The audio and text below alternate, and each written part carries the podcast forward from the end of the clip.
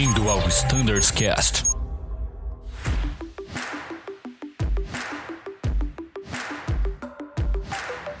Oi, pessoal, sejam bem-vindos a mais um episódio do nosso Standards Cast. Meu nome é Mirella, faço parte do time de Flight Standards. Hoje estou aqui com os Flight Standards da frota da 330. Hoje iremos falar de de-ice e anti-ice on-ground.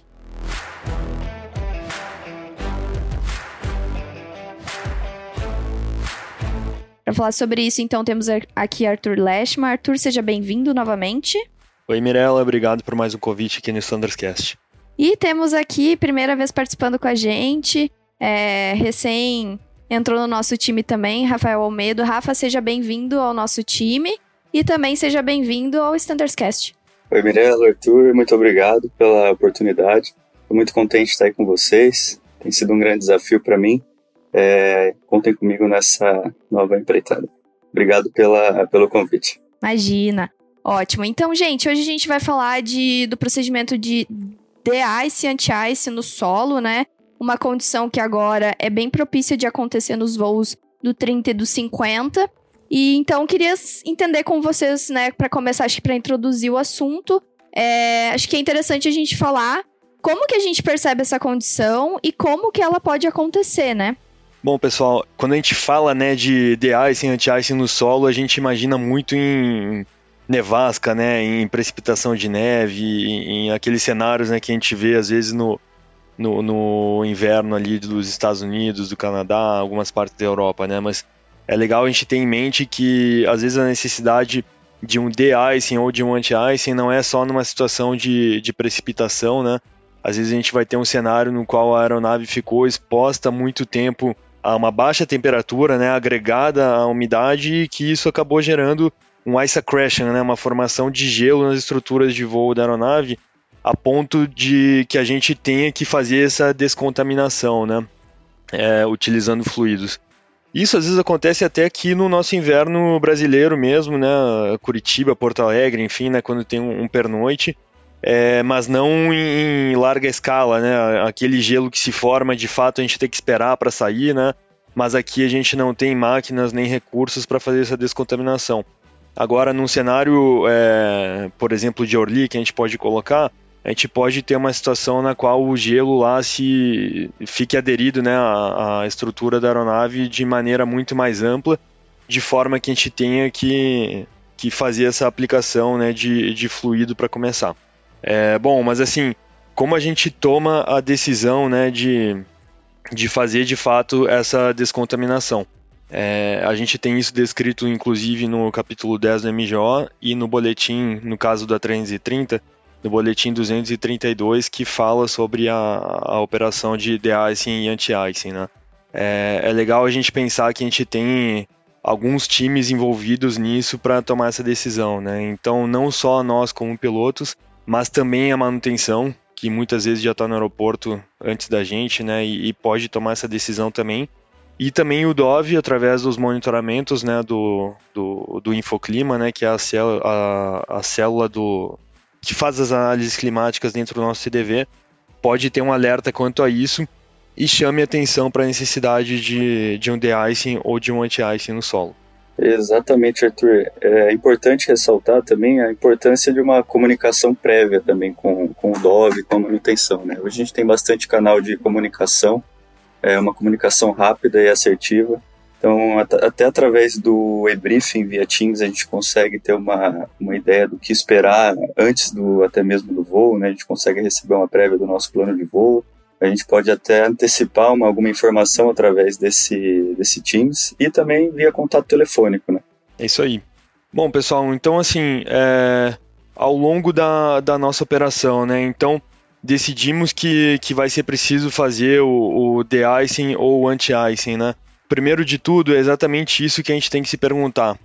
Eu faço só o de-icing ou vou precisar aplicar também um, um fluido anti-icing, né? Uma, uma aplicação de um fluido que mesmo tendo uma precipitação, é, ele vai evitar com que a gente tenha aderência de gelo na asa.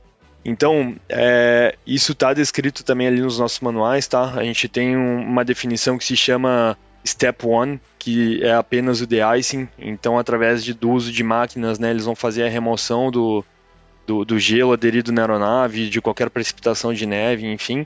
E se for Step 1 plus 2, é, a gente vai fazer tanto a remoção do gelo, com, utilizando os fluidos e as máquinas de remoção, bem como a aplicação de um fluido né, que se chama anti-icing, que vai nos dar um tempo é, estimado de quanto tempo a gente pode ter uma precipitação e não ter uma formação de, de gelo na superfície da aeronave.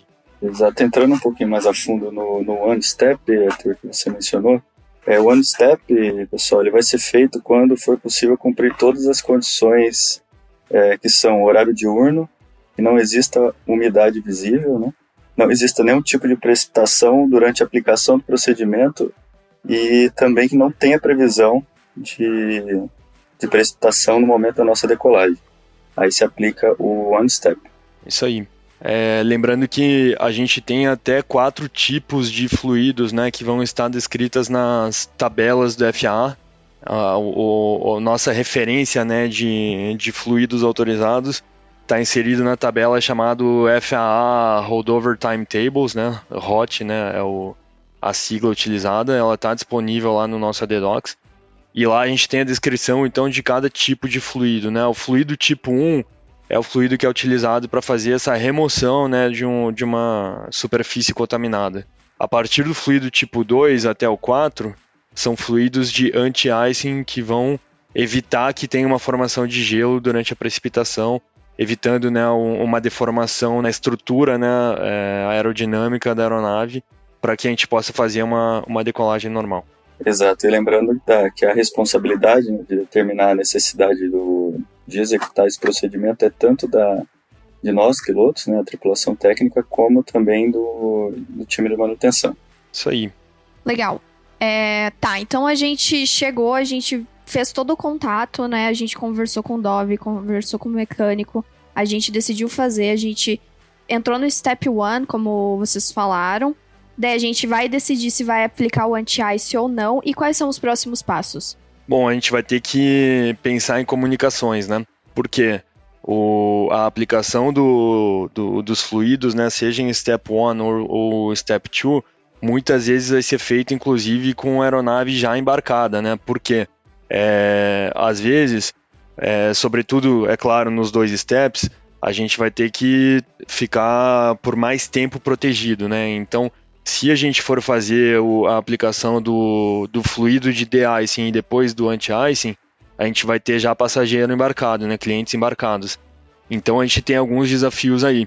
É, primeiro, para os clientes com certeza vai ser uma novidade, né? Olhando para fora e, e ver um monte de máquina fazendo aplicação é, nas estruturas da, da, aeronave, né? Então a gente tem que fazer um, um speech, que inclusive está no nosso card de speeches informando que inclusive pode ter algum tipo de odor, né? É, os fluidos têm um odor característico que pode parecer é, estranho na hora, né? E ele tem uma, uma certa coloração, mas é uma coisa que, que não tem é, ameaça, né? De intoxicação nem, nem nada assim, né? Ele só gera um, um, um odor diferenciado.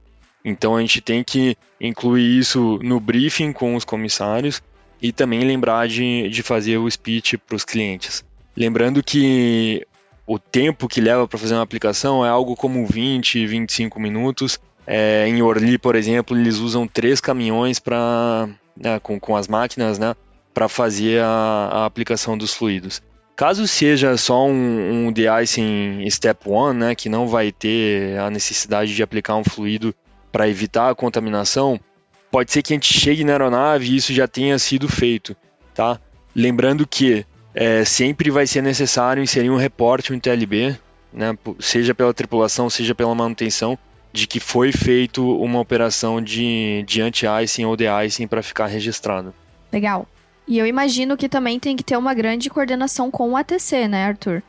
Principalmente se for usar o anti-icing. Sim, se a gente for é, fazer essa aplicação, né, que muitas vezes em alguns locais tem de-icing base, que eles chamam, né, áreas específicas do aeroporto para a gente fazer essa, essa descontaminação, a gente tem que coordenar né, o, a execução, quanto tempo vai ser feito e autorização para começar. É, no caso de Orly, a gente tem de icing base, mas ao mesmo tempo eles também autorizam que a gente faça próximo ao gate ali, né? Claro, não vai fazer do lado do gate, né? Não, não, não vai é, fazer do lado do finger, mas a gente pode puxar a aeronave mais para próximo da taxiway e, e, começar a fazer aí. Exatamente. lembrando que cada aeroporto ele tem um procedimento específico, né? Para uma, uma área específica para realizar, como bem disse o Arthur. E é importante também colocar no, no briefing dos pilotos, né, Arthur, a possibilidade até de um gerenciamento de combustível, dependendo da área que, que for feito esse de-ice, né? Um tempo é, é maior bem, de táxi, né? Muito bem lembrado, inclusive, o medo, por quê? E aí vem, vem uma dúvida, né? A gente pode fazer o, a aplicação do fluido de motor cortado? Podemos, né? Então, assim, basta o APU acionado, a gente consegue fazer essa, essa aplicação. É claro que em cenários no qual a gente tem um APU INOP, enfim, né, vai requerer que a gente tenha pelo menos um motor acionado e não tem problema em fazer o, o de-icing, né, o anti-icing com os motores gerando, mas é claro que geraria um consumo adicional de combustível exacerbado ali, né? É, mas ele pode ser feito tanto de motor cortado como com o motor girando. Tendo os devidos cuidados, né, para evitar a ingestão de, do fluido pelo motor, até pelo, uma área de APU. Mas isso com, com o ground crew, né, com o Iceman. É isso. É, a gente até falou, né, sobre os fluidos terem odores, né, enfim, colorações, mas os procedimentos, inclusive, informam para que a gente desligue é, as PECs, né, enfim, evite qualquer é, contaminação né, do sistema pneumático e de ar-condicionado com, com esse fluido, né? Ele não vai ser absorvido pela, pela aeronave em grande escala, né? É, não, não vai contaminar o, o, sistema de pneumático, enfim, e, de pressurização, né? PEX e bleeds, enquanto a gente tem essa, essa aplicação. É, é importante, né, a gente lembrar que após encerrada né, a aplicação, é, a gente vai ter que calcular esse tempo que a gente tem disponível para decolagem após ter sido finalizado. Né? É, dependendo do fluido, ele vai nos oferecer um tempo mínimo de espera e um tempo máximo. Então, dentro dessa janela, a gente vai ter que garantir que a decolagem tenha sido feita. É claro, né, se eventualmente parar a precipitação, enfim, a gente vai poder prosseguir, mas é, a gente tem que garantir que caso tenha, ainda exista né, precipitação, a gente esteja dentro dessa janela para fazer a, a decolagem dentro desse tempo seguro. Legal, então a Exatamente. gente fez todos esses procedimentos, é, a gente calculou o tempo e tá tudo certo. Então a gente pode decolar. É, tem mais algum procedimento, alguma mitigação que a gente te, tem que ter antes de decolar? Então, a gente está falando bastante coisa aqui, né? E é claro que na hora não é tão fácil de de lembrar, né? Então, por causa disso, dentro do QRH lá nos Additional Procedures, a gente tem é, um guia que se chama Guidelines for Cold Weather Operations, dando cada step do que a gente tem que considerar, né? Por quê? Dentro desse cenário, a gente insere muitos procedimentos que são denominados Supplementary Procedures, né? Então, dentro dele, a gente vai ter que fazer diversos tipos de, de, de leituras adicionais de checklists que estão descritos lá. E para cada um deles tem uma fase. Então, a gente colocou dentro dessa nessa distribuição é, o que fazer, então, por exemplo, no Preliminary Cockpit Preparation. Eu tenho algum procedimento suplementar para aplicar?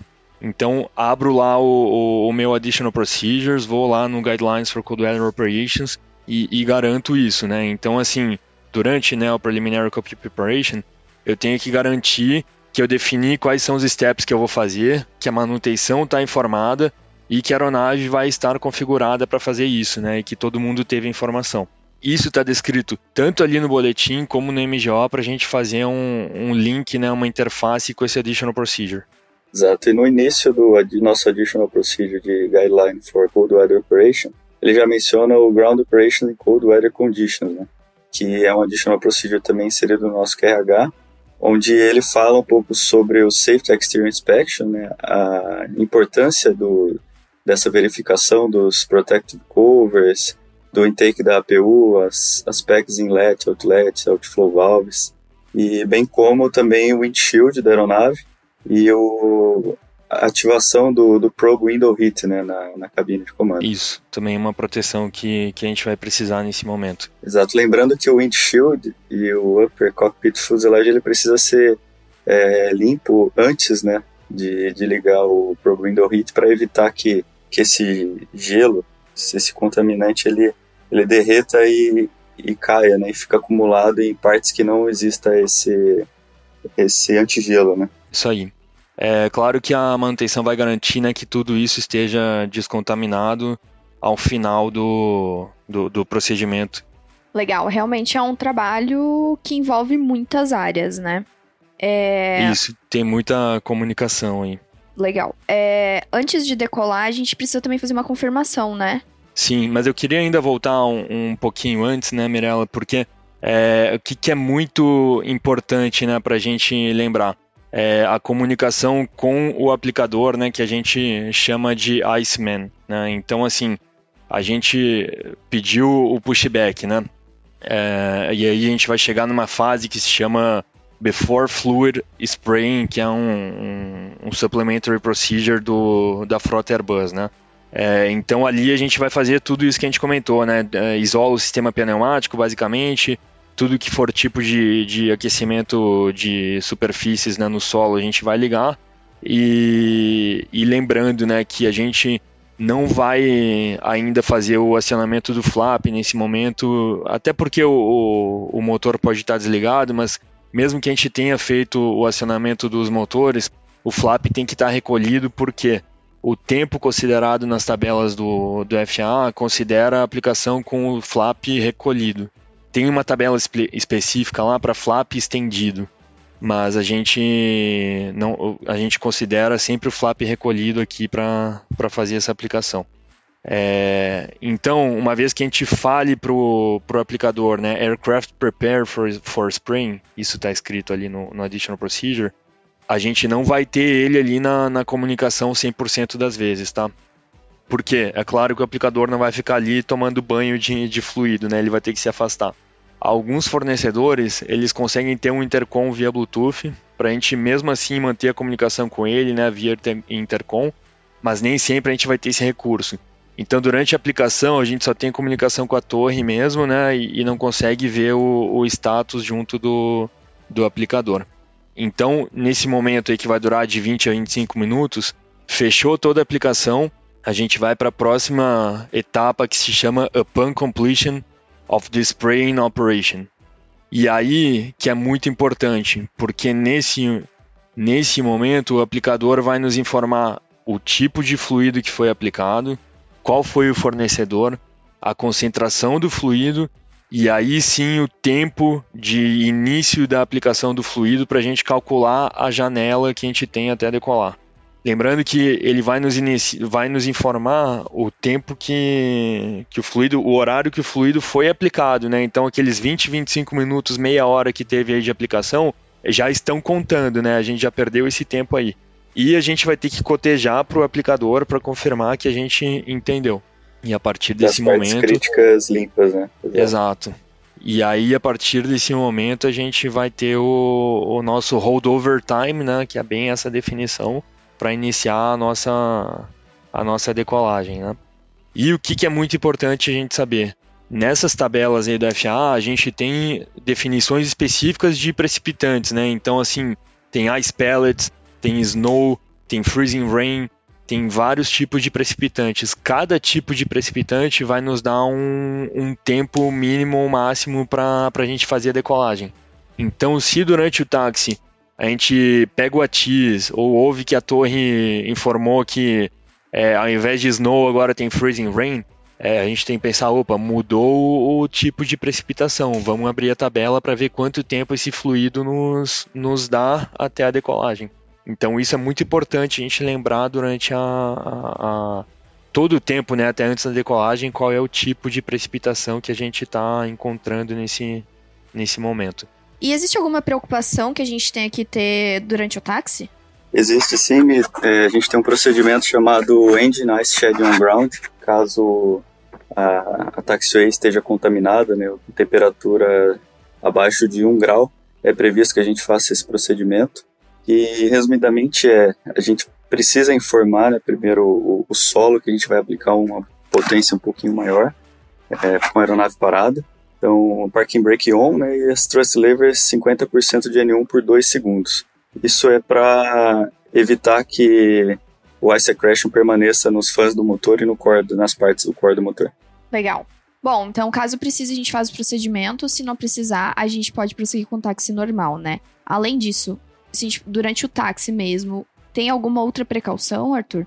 Sim, a gente pode ter contaminação das taxiways, por exemplo, né? Então, primeiro, né, lembrando do MGO, a gente tem o limitante de até 10 nós, né, numa, numa taxiway contaminada e de fato ele vai precisar ser cumprido, né? Ter muita atenção nas curvas também, porque é muito escorregadio, né? É, a gente tem descontaminação da, da pista, né? Isso é uma coisa mais comum.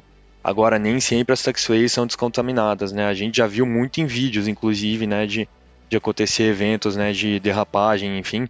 Então, a baixa velocidade nesse momento é, é crítica, né? Crucial para a gente manter. É, agora, qual é o outro desafio que a gente tem agregado a uma taxia contaminada? É exatamente jogar uh, esse gelo aí, que esse contaminante, né, vamos dizer assim, que está no solo, para as partes da aeronave. E exatamente por causa disso, o flap e o slat tem que ficar retraído até o último momento antes de decolar. Então, assim, a gente pode fazer o check de fly controls ali, parado, enfim, é, agora, a extensão do flap a gente vai ter que fazer, é, atrasar até o último momento quando for alinhar para a pista. Tá? E aí sim, nesse momento, fazer a leitura do taxi checklist. No caso da, da, da frota Airbus, né, que é o nosso é, checklist de pós-check de, de controle de voo, enfim, né, e de extensão de flap. Como o, o, o flap não garante ali né, uma aderência do, do fluido todo o tempo, esse é o motivo pelo qual ele tem que estar tá retraído nesse momento. Legal. E lembrando né, que o checklist não tem que ser lido até antes de fazer a, a extensão do flap. É importante ressaltar, né?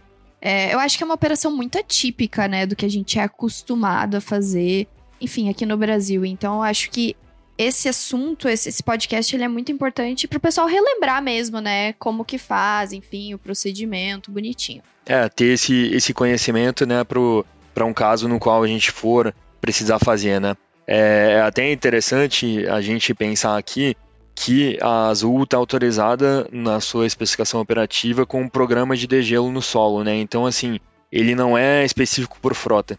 Absolutamente todas as frotas da Azul têm essa autorização do programa de degelo no solo, desde o ATR até o A330. É, então, o, o que eu quero dizer com isso, né?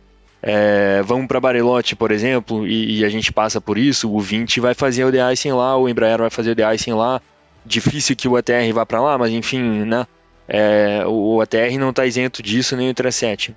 Então é, foi muito bem lembrado, né, que qualquer frota na Azul pode fazer esse tipo de procedimento. Legal. Bom, então a gente Exatamente. chegou no ponto de espera, é, a gente tomou toda a precaução durante o táxi, chegou no ponto de espera, fez a leitura do checklist que precisa, e agora a gente tá antes de decolar, né? O que, que, que, mais a gente precisa fazer? Tem mais alguma precaução? Tem mais algum procedimento? Momento crítico também, Mirella, momento crucial, porque é, o, o Iceman, no aplicador, ele nos informou que a aeronave está clean, né? O conceito clean aircraft, né? É, nenhuma superfície ficou contaminada. Mas a gente precisa garantir que antes da decolagem a gente continue com a aeronave limpa, né? Então, por causa disso, a gente aplica o Pre-Takeoff Contamination Check. Né? É, que que é isso? Um dos pilotos vai ter que se ausentar da cabine. No caso até do 30, a gente tem ali três pilotos geralmente, né? às vezes quatro, para ir até lá na, na janela mais próxima da asa e ver se tem algum tipo de contaminante aí. Então, caso tenha qualquer contaminante, é óbvio que a gente não vai continuar, né? É, inclusive, qualquer momento no qual a gente perceber que tem algum tipo de contaminante, tem que voltar e, e fazer essa descontaminação. Mas é, antes de fazer a decolagem, ali mais ou menos cinco minutos antes, é, ou já se aproximando do ponto de espera, a gente tem que fazer esse cheque visual para garantir que não tenha nenhum contaminante aderido à asa claro, com, com descrição, né? Enfim, o, o piloto vai até lá, garantir que as wing lights estejam acesas também, né? Para ver qualquer tipo de, de, de, contaminante, inclusive ali no motor. E, enfim, e, e, e confirma isso. Essa, essa, confirmação visual, ela obrigatoriamente tem que ser feita pelos pilotos. A gente não, não pode delegar ela para os comissários. Exatamente. É, os comissários, é claro, né, conseguiriam enxergar a mesma coisa, mas a gente tem é, treinamento, né, enfim, a gente já teve treinamento visual, né, no, no, no treinamento de solo aí da, da, do currículo, né, estabelecido em relação ao treinamento de, de condições adversas de meteorologia para conseguir enxergar né, qual é a, a, condição. Então, por causa disso, tem que ser um, o piloto né, pra, que, que vai fazer essa, essa visualização. É, não, pode, não pode ser delegado à equipe de comissários, né? Em caso de tripulação de revezamento ou composta, pode ser delegado ao piloto que estiver ocupando o jump seat, né? Sim. Aí lembrar, como bem mencionado pelo Arthur, de ligar as wing lights, né? E até a necessidade de utilização de uma lanterna para melhor iluminação, visualização ali da, da área da asa é previsto também. Legal. Bom, fizemos essa confirmação visual e agora autorizar a decolagem, a gente vai decolar. É isso. É, a decolagem é feito de, de maneira normal, né? Não tem nenhuma questão adicional aí. É, o que pode talvez acontecer é que a gente esteja com um sistema de anti-icing ligado, né? Mas é, a performance já foi calculada anteriormente nessa condição. Lembrando né, que a, a definição ali seria a visibilidade inferior a, a uma milha né, terrestre com temperatura menor que 10 graus no solo, ou ainda uma precipitação né, confirmada de, de gelo. Então a gente faria a decolagem dessa maneira. É claro que a pista também pode estar contaminada, né? Então a gente inseriu lá no FlySmart o, o código né, de breaking action da pista também para fazer essa análise de performance. Mas enfim, a decolagem nesse momento não tem grandes, grandes desafios, né? É, o que a gente é, modificou, fez de diferente antes, né? Os supplementary procedures já, já foram considerados. É importante também mencionar sobre a, a LAUT, né, Arthur? Sim, é, isso é uma, é uma condição bem rara, né? Mas é claro que, que pode acontecer, né? Porque é, LAUT é uma sigla que corresponde a Lowest uh, Operational Usable Temperature do fluido, né? É, ou seja, em condições extremas, né, é, temperaturas de menos 5 graus para baixo, né, então menos 5 a menos 10, menos 10 a menos 16, né, olhando a tabela aqui de, de, de Laut, né, o fluido não vai ter a mesma viscosidade, né, ele não vai ter o mesmo deslocamento sobre as estruturas, né, então isso reduz o tempo de usabilidade, né, de utilização do fluido, né. Então tem essa tabela descrita lá. A gente tem que ver qual é o, o tipo de precipitação que está ocorrendo para a gente ver se a gente vai poder usar o, o, o, fluido ou não. Tem fluidos que não são certificados para essas temperaturas tão baixas, né? Então a gente tem que ver, pô, tá lá menos 15, posso usar esse fluido? Vamos na tabela. Então é uma coisa que tem que lembrar. É, e de novo, isso está descrito no, no Additional Procedures ali no Guidelines for Cold Weather Operations. Não, a gente não deixou é, de esquecer isso ali, né? Bem como a mudança da precipitação ao longo do táxi. Exato, ele está na parte de Cockpit Preparation no Guidelines. E é bem como o Arthur comentou, tem que garantir que ele possa percorrer toda a fuselagem de forma correta né, durante a, a decolagem. Legal, gente. Bom, eu acho que a gente cobriu todo o assunto, né? Reforçando que nem vocês mesmos falaram antes. É, tem um boletim que explica melhor o procedimento, né? Além disso, a gente tem lá no capítulo 10 do MGO que aborda é, também sobre o assunto. É um assunto voltado mais para o 30 e para o 50, que é mais comum ocorrer, né? É, na operação, mas que nem o Arthur falou, todas as nossas frotas são é, certificadas e pode ser que um dia, né, precise é, realizar esse procedimento. É, vocês têm mais alguma consideração importante sobre esse assunto? Temos o, um comunicado recente, um Fly Standard Update, na verdade, sobre Operação Inverno. Lembrando que a gente tem também a parte de Adverse Weather do FCOM, é, o MGO Azul, volume 1, capítulo 10, como mencionado por vocês. Além do QRH Additional Procedures, temos também o Getting to Grips with Cold Weather Operations, material da Airbus, bem completo, bem interessante. É isso aí, pessoal. Eu, eu só acrescentaria o que, eu, na verdade, eu comecei, né? É, lembrar que uh, o, o Cold Weather Operation não é simplesmente né, aquela nevasca, né? Tem outras situações que a gente tem que ficar atento também e que a gente sempre tem a, a opção, os recursos, né? sobretudo no, nos aeroportos da Europa, para poder fazer essas aplicações. Legal. E importante a comunicação, né? Que foi que a gente mais falou aqui. Ter essa a comunicação com todas as áreas. Gente, eu acho que é isso. Arthur, muito obrigada pela presença mais uma vez. Obrigado, Mirella. Obrigado mesmo. Sempre bom estar aqui. E Rafa, obrigada pela tua estreia. É, seja bem-vindo de novo ao time e com certeza a gente ainda vai virar participar de muitos podcasts com a gente. Exato, com certeza. Vamos fazer bastante aí. Pessoal, muito obrigado. Obrigado, Arthur. Obrigado, Mirella, pela participação e pelo convite.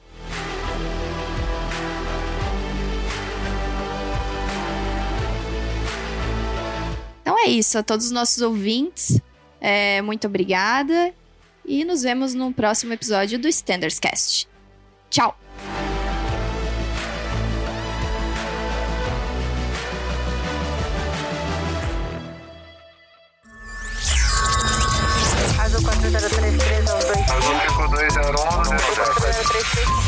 Você ouviu ao Standards Cast.